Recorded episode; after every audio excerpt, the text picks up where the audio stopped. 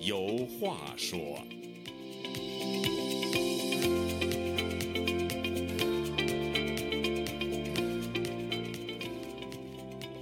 听众朋友，大家好，欢迎您再次来到《周家有话说》这个栏目，我是主持人家园。前几天呢，有朋友发来一个短视频，一位老者问一个年轻人：“你为什么不买房呢？”年轻人回答说：“我为什么要买房呢？”老者说：“不买房你怎么结婚呢？”年轻人又说：“我为什么要结婚呢？”老者说：“不结婚怎么生孩子呢？”年轻人说：“我为什么要生孩子呢？”老者接着说：“没有孩子你老了咋办呢？”年轻人反问说：“您啥意思啊？买房、结婚、生孩子就能长生不老吗？”上面这段老者与年轻人的对话，也正是目前很多中国年轻人面对现实生活的选择。他们不谈恋爱、不结婚、不买房子、也不生孩子，他们就是目前中国的“四不青年”。为什么越来越多的中国年轻人选择了四大皆空的生活方式呢？而这样的生活方式对这个国家、对这个民族的未来会产生什么样的影响呢？在这次的《周家有话说》栏目里啊，我和周孝正教授呢就来聊一聊中国的“四不青年”这个话题。周教授啊，呃，您作为一个长者，作为一个父亲，如果您的孩子也选择了“四不”，您会怎么想？会怎么做呢？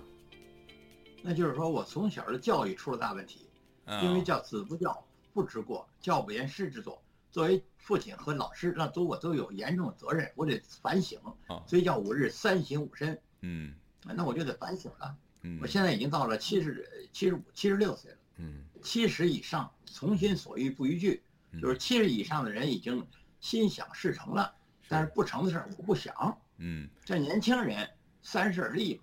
哎，对，有一句话我觉得说的非常好，哎，就是以色列搞教育的一句话：没有观过世界，哪来的世界观？所以人家以色列，包括不丹，他们都是高中毕业以后，他们就政府给他们钱，给他们假，让他们全世界周游，有的是一年，有的是两年，因为得让他们观世界。没有观世界，哪来的世界观呢？如果我的孩子这么跟我说，那我肯定我要反省，我自己教育出了问题了。嗯，就是现在孩子大了，说说四不，他为什么四不啊？是他没有信心。中国这为什么没有信心呢？那就是一百多年。中国前仆后继建立自由民主的新中国。当时我们年轻人有一首歌，叫做“团结就是力量，团结就是力量”。这力量是铁，这力量是钢。哎，建立一个自由民主的新中国，百年的努力化之无有。为什么现在习近平要称帝了？你想想，中华民国第一任总统袁世凯，袁世凯作为中华民国第一任总统，后来他会称帝，称帝八十三天他就死了。嗯，后来还有个张勋复辟。嗯，对对，所以说现在百年的自由民主的中国毁于一旦，为什么习近平要称帝了他？嗯，所以说在这种情况之下，他躺平，他他那个呃，他清零。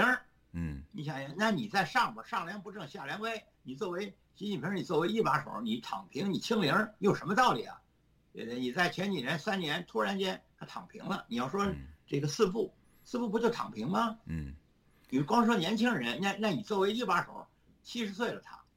那你凭什么躺平啊？你凭什么清零啊？而且你凭什么突然间你就你就急转弯了？是，所以说这个现象呢，看似是年轻人的一种一种问题哈。当然，你像您说的，如果是您作为家长，您有反思的呃这样的一种想法，但是从社会上来讲的话，为什么过去的几代人没有这样的想法，而现在这些年轻人却出现了这样的想法？那么从从政府这个层面到社会各个层面。都应该进行反思，不光是家长进行反思，社会各个层面，尤其是最高领导层都应该进进行反思。为什么会出现这样？是他们的自呃自己乐意这么选呢，还是一种无奈之选、无奈之举，对不对？因为我们社会学的一个基本的一个方法就是恶性互动。嗯，恶性互动就是良性互动，我们就叫双赢共赢；恶性互动就是你死我活、两败俱伤。现在这个社会已经到了恶性互动了。嗯，年轻人说我不结婚，我也不买房子，我也不生，我躺平了。哎，上面也一样。你习近平，你当了十一年的一把手了。哎，去年他居然他居然就清零，他也不清了，他就躺平了。所以现在全国内的一些我的学生就跟我说，就是仨字儿，哎，前面俩字儿就是躺平，第三个字儿就是润。就是啊，你离开这个环境，既然你在这个环境里头不顺心，那就没有条件创造条件离开这个环境，寻找一个新的环境，开始新的生活。对，就中国有句话嘛，叫“三十六计，走为上”。我前几天做了一，有一个人给我打一电话，叫他叫做走线。嗯，现在这个从这个最近这半年走线的，好像是从墨西哥那边走到美国来的人，大概有成千上万了。嗯，所谓非法移民。但是如果平了润，对润就是走线的。嗯，但是如果像这种呃想法，所谓四不青年的想法，呃，你就你就认为，如果他们越来越多的人采取这样的一种态度、生活态度的话，那么长远来讲，咱不是说多长吧，几十年、几百年，就是十几年以后，那么在中国社会就会有产生非常非常不利的呃影响了，对不对？这就是所谓的。物极必反，嗯，如果如果不用说几十年几百年，就是说如果这个一年两年都是就这是四不，嗯，这社会就要起根本性的变化，嗯，根本性的变化就是革命了，嗯，但是革命也不是好事儿，是啊，突变不是并不是好事儿，所以我们主张三改：改进、改善、改良，嗯，但是呢，你得到了极点，就叫做物极必反，你得到了极，你比如说。这四部的人如果越来越多，用不了几年，嗯，中国社会就突变了。但是突变并不是什么好事儿，嗯，所以看似呃这个所谓四部呢是年轻人的一个一个问题，其实它的深远影响是整个全社会出了问题，有可能严严严重点说是最高决策层出了问题，因为大家对这个国家没有信心了，他才有这样的一种选择。如果对一个国家抱有充足信心的话。比如说像八十年代刚刚呃，就是四人帮倒台以后，一切就是开始对外开放了，有一种新的气象、新的思维的时候，大家心气儿都非常非常的高。那个时候，这种社会氛围绝对不会像现在这样的，所以那个时候的人也不会有现在这样年轻人这种想法。对你说的特别好，就是八十年代时候有一首歌我印象特别深，就是“八亿神州举金杯，舒心的酒啊浓又美，千杯万盏也不醉。”哎，这个，这个那首歌是纪念的纪念曲的一个节奏，非常鼓舞人心。是啊，你想想，舒心的酒啊，浓又美，千杯万盏也不醉。八十年代新一辈儿，嗯，咱们都是八十年代新一辈儿，新一辈儿哪有说四不的？嗯，那建设我们的这个祖国，使得这祖国文明、对幸福美好。那时候现在呢就躺 平了，躺平谁先躺平的？那不就去年习近平先躺平了吗？哎，你搞了三年清零。你就是又是封城，突然间他躺平了，嗯，那你作为国家主席一把手，嗯，你都干了十一年了，你突然你就躺平了，嗯，哎，这个清零三年，突然间没这事儿了，那你想你作为一把手，你你躺平了，你就不许年轻人躺平吗？所以这四步那不就是躺平吗？嗯，对，所以从最上层那个那么任性，结果在底下的年轻人，当然他有理由这样的想法，就是说，既然你能够任性，我也任性一把吧。就是你你想干多久你就干多久，那我不想买房子我就不买房子，我不想生孩子不想结婚我就不结婚，大家都按照自己的爱好 这种任性的方法去去行事的话，那么这个社会就乱了道了。二零一八年他就非法修宪，本来这个改革开放四十一年，作为邓小平的一个理论，嗯，包括以经济建设为中心，一百年不动摇，小平说的挺好。结果到了二十几年，他就他就动摇了，或者说四十几年他就动摇了。嗯，对，这就是所谓的你躺平，那你底下这些年轻人人也躺平。所谓中国有一句话叫溃而叫崩溃，实际上已经改为溃而不崩，因为现在中国大陆并没有崩，但是它溃了，或者叫溃烂。嗯，溃败败而不烂。嗯，快败而不崩。嗯，你说这别忘了，它它时间长了呀，它量变到质变呢。对，就你说的特别好啊！如果这些年轻人四步，那再用不了几年，也用不了几十年，我估计也就几年的事儿。嗯，也就是说，袁世凯当称帝八十三年，他死了。嗯，你想，林彪也就两年多，写在党章里头了。他是毛泽东的亲密战友和可靠接班人。九一三事件，机毁人亡，折戟沉沙。呃，周航，你有什么要补充的呢？嗯，那佳云老师，我有一个问题，哎，插一句，就是说，您觉得这个中国的躺平年轻人的四步和当时的这个呃非暴力不合作嗯有有没有什么相似之处？它当然是一个政治抗议、政治嗯抗争。嗯这个中国的这主要是经济方面的，但是他就是不合作嘛，然后我就是跟你不合作，不服从了，就是其实就是一种不合作的一种态度，因为他觉得我自己做什么，最后呃都没有能够起到，比如说我你你你对没有比如什么呃对没没有什么效果。比如说在中国这个社会里，如果你奋斗，你努力，能能出什么样的结果呢？就是说，你几乎的未来都已经被你现在的社会地位就固化了，社会出现一种固化的状态。那么这个时候，人的积极性就会大大的消磨掉了。它不像一个新移民到美国来，比如说像到西方的话，到美国，你只要通过自己的努力，你不管你是做什么，你哪怕是打扫卫生，哎，你你一只要勤劳，你都可以几年以后，你都能可以积攒，呃，一笔相当可贵的一个财富。哎，包括你是做水暖工也好，做电工也好，你是脑力劳动者也好，你是体力劳动者也好，你都有一个奔头。说说白了，哎，奔奔头。但是在中国，很多估计可能很多年轻人他看不到这个奔头。这个奔头是怎么形形成的？他一个外部环境，然后呢，同时影响他的信心，他没有信心再去努力工作了。也就是说，你像如果他把这，所以把这些年轻人比喻成为一种所谓韭菜嘛，那韭菜就是说我割了一茬又一茬，割了一茬又一茬，它还在长。他现在觉悟了，对韭菜觉悟了，他不想当韭菜了，我不想长了，我不长你就不你就割不了我了嘛，是不是这样的一种比喻呢？对吧？而且而且对，我觉得你说的非常的好，就是这样。就是说呢，原来我我年轻的时候唱国歌或者国际歌嗯，前面的词儿都是一个叫起来，啊，不愿意做奴隶的人民，起来，不愿意受苦的人，嗯起来了。现在起来什么呀？我起来我就躺去了。嗯你你习近平你都躺平了，你清了三年的清零，你又封城，突然间你作为一把手，你躺平了，嗯对不对？那你躺平，为什么我们还要起来呢？起来也没有用。所以你说那四不嘛，嗯我连我连结婚我也不生，我连那个生孩子我也不生，不生以后你有没有未来？人家说我就这一辈儿，我没有未来。嗯也就是说他原来是自信，现在是四个自信，现在一个自信也没有，半个自信都没有。所以说为什么？这就是社会存在决定社会意识。嗯，而且确实现在的这个呃呃实际情况也是这样。你你你假打个比方，如果你不是一个那个呃生在一个特别富有的一个家庭，完全是靠自己那个打拼来来过这个日子的话，你大学毕业以后二十多岁。你要找一个什么样的一般的工作，也现在也就是一个月几千块钱吧，几千块钱能把你自己活出个样来也就不错了。这个时候你要是再去谈恋爱、再去结婚、再去买房，如果没有家里的支柱的话，那几乎是不可能的事情。当然，你可以去说有家，里支柱也不行。嗯哎，我就记得《红楼梦》，我们当时中学学过《红楼梦》，当时《红楼梦》有一句话叫“金满箱，银满箱，转眼乞丐人皆谤。嗯正笑他人命不长，哪知自己归来丧。”比如说，美国驻不是中国驻美国大使秦刚，哎，又回去之后变成外交部长，又变成国务委员，啊，这不一个月失失踪了吗？啊，之就前的大使，算你爸爸嗯是一国务委员，是一个副国级的干部，有什么用啊？嗯这还是那句话，金满箱，银满箱，转眼乞丐人皆谤。嗯所以为什么要全体都躺平呢？不要说你是底层人，你就是副国级的干部，说完就完嘛。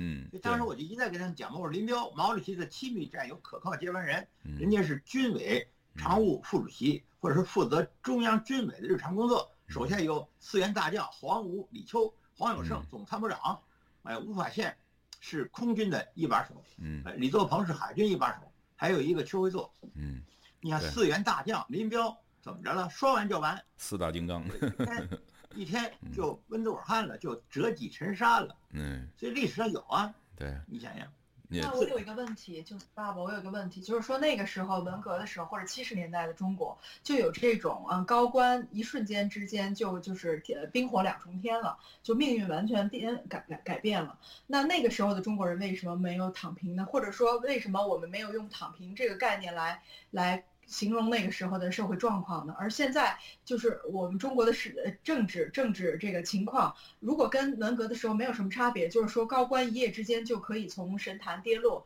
那为什么就是现在又出现躺平这种情况，有什么不一样呢？那时候有一个什么？那时候不有一个邓小平理论吗？把阶级斗争为纲废了，哎，叫做不折腾，哎，就是干嘛呢？以经济建设为中心，一百年不动摇。所以中国就搞了四十多年的改革开放。嗯本来小平不在了，应该是邓小平的这个版，我们叫二点零版，嗯现在闹成了毛泽东的二点零版。有一句话我们，在国内传的很广，叫“毛病不改，饥饿成习”。嗯，这句话很多人都认同，非常简洁。毛病不改指的就是毛泽东，毛泽东那节奏中为纲，这个毛病不改，饥饿成习，习就是习近平成习惯了。嗯你看，所以那个时候他有这个呃有这个，就是毛泽东第一次文化大革命他结束了，嗯把四人帮给抓起来，中国就开始千杯万盏也不醉，舒心的酒啊浓又美。现在有吗？我估计也快了。嗯所以我们就说物极必反，呃，一旦这个这个再搞了一个所谓的坚持改革开放，哎，那就是现在有一篇文章写的挺好，哎，习近平支持普京，但是普京打乌克兰原来说几天，现在已经五百多天了，嗯一年半了，嗯快败了。民主国家原来是四五十个，现在呢，原来北约是三十一个，现在马上瑞典要加入北约，北约就变成三十二个了。民主国家现在是五六十个了，这就是一个光明啊。但是你让年轻人他得想啊，这叫所谓的时势造英雄，英雄造时势，这就是一个互动。现在是恶性互动，嗯哎但是很快就会转了。一再说嘛，物极必反。你比如说俄罗斯侵犯乌克兰，快败了。嗯哎，民主国家已经空前的团结起来了。我马上这不是瑞典就加入北约了，而且人家北约开峰会已经决定，战争一结束，乌克兰就加入北约。北约东扩不是东扩，一直扩到太平洋，叫全球扩，那叫北约。现在有亚洲版的北约，叫印太联盟。嗯，这边是韩台，那边是印度跟印度尼西亚。对这个从一个区域性的组织、防御性的组织，变成了一个一个全球性的一个以意识形态战队的一个一个联盟性的组织了。再还回到这个我们今天讨论的这个主题，就是四不青年哈。那您作为一个长者，您给这些有做出这样选择的青年人有些什么有些建议呢？就是躺平和润呢，啊这，个三个字对您刚才讲哎躺平一个润但是完了之后，你再过不了多久，天快亮了。这是我们的一个校友的一句话。嗯哎，天快亮了，哎，这这个或者叫冬天来了，春天还远吗？是，如果说很多家长，其实现在也家长也奈何不了这些年轻人，因为他们孩子必定大了嘛，二十多岁了嘛，他有自己的主张了，所以他如果选择嗯、不结婚啊，不买房啊，不生子。那其实做做家长来讲，他也没有什么好的办法，也只能是劝说，但是也很也非常失望。但是呢，有些开明的家长呢，他也可能理解这样的情况。你说养老问题，它牵扯到这个呃 养老问题，那你现在说说呃说良心话，有多少年轻人现在去去去照顾年迈的这些父母呢？他们还自己拼命的在这儿工作呢，他们自己都朝夕不保呢，他怎么去有精力和那个金钱去照顾他们年老的父母呢？这也是一个现实的问题。当时几十年以前宣传独生子女政策的时候，嗯，叫做那个独生子女孩子只少，只剩一个好，到老啊了以后，国家来养老。只剩一个好，国家来养老，嗯国家他骗你了，嗯但是骗你，国家政策也调整了，嗯说只剩一个好变成俩，现在就变成三个了，那晚了。对，你老骗人，你骗人一次两次，你还能老骗人吗？所以有一句哲理的话说得好，你可以在一个时间内骗所有的人，你也可以在多很长时间你骗一个人，但是你就不可能做到在所有时间内骗所有的人，这你做不到的呀。是它是有组织一个诈骗集团，你现在这个已经开始松动了，所以你看你说这个课题就是四步，这四步就是一个觉悟的一个开始啊。嗯我躺平了，我不起来了，起来我就给你们，我让你们给练趴下了。现在我躺起来了，而且我主动躺。嗯你想想，你习近平也是，你不是清零吗？你不是封城吗？你给弄了三年，北京市去年他们跟我说烧死人都得排队了，北京市好像有十几个火葬场，烧死人居然排队，还得走后门，还得插队，你都到这份儿了，你嗯对嗯不对？你躺吧，你躺平，你你你老大你躺平，你就不许我们躺平吗？大家都躺平，用不了多久嗯就物极必反了。嗯，所以我也劝我的学生，你们就要躺平，还有就是润，嗯。润你们能走就走啊。润的方式，对润的方式有多种，你有钱的有有钱的润法，没钱有没钱的润法。对，没错，就是所谓这个，就是你说他你老骗人，你老骗人，他就人不可能老老被骗，你被骗你傻，你再傻再傻你就死呗，嗯，所以叫置之死地而后生，是，所以说。有人有人形容现在中国领导人的那个治国方略就像翻大饼，呃，这是蛮形象的一个比喻，就是来回来去的翻。那个这就是十七大总书记胡锦涛讲的话嘛，不懈怠，不动摇，不折腾，他就愿意折腾，你怎么办？折腾就折腾吧，折腾就死呗，死路一条啊。对呀，你死了，置之死地而后生。中国有句话叫凤凰涅槃。嗯。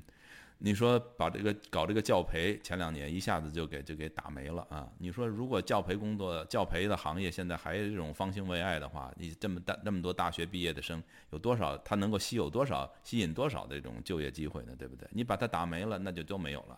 现有的那个机会，呃，这个私人的这种民营的，你都给它消灭掉了。然后现在呢，一看不行，这个。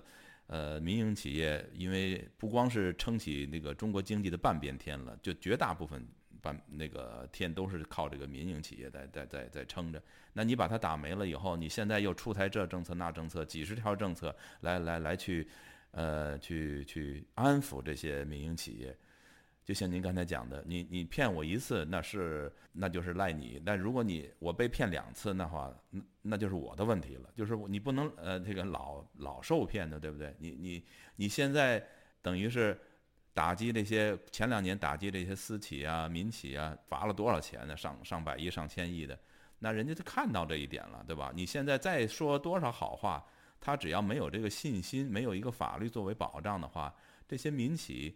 他就不再去呃受你的这个鼓舞了，他就知道你是在骗他的话，他没有这个信心的话，你就起不来了。这个东西一旦一旦打下去以后，这个中中国不是有句老话吗？哀莫大于心死啊，就是这个他想要心死了的话，你再去唤唤醒他的这个什么，呃，重新激发他的这种干事业的这种信心呢，就很难很难了，几乎是不可能。还有一句话嘛，叫置之死地而后生。嗯。还是这句话，就是凤凰涅槃。嗯，这句话非常棒，这就是一个轮回。嗯，所以为什么我们搞了一个文明客厅呢？文明客厅就是一九八二年党的第十二次全国代表大会，当时党的主席、总书记胡耀邦讲的，我们党领导全国人民干什么？建立一个高度文明的、高度民主的现代化国家。现在咱不说高度，那么低度，低度你也得变成中度啊。中度你就得变成高度，嗯，所以我们建立一个高度的文明、高度民主的一个现代国家，这个事情在我们那一代人是不会变的。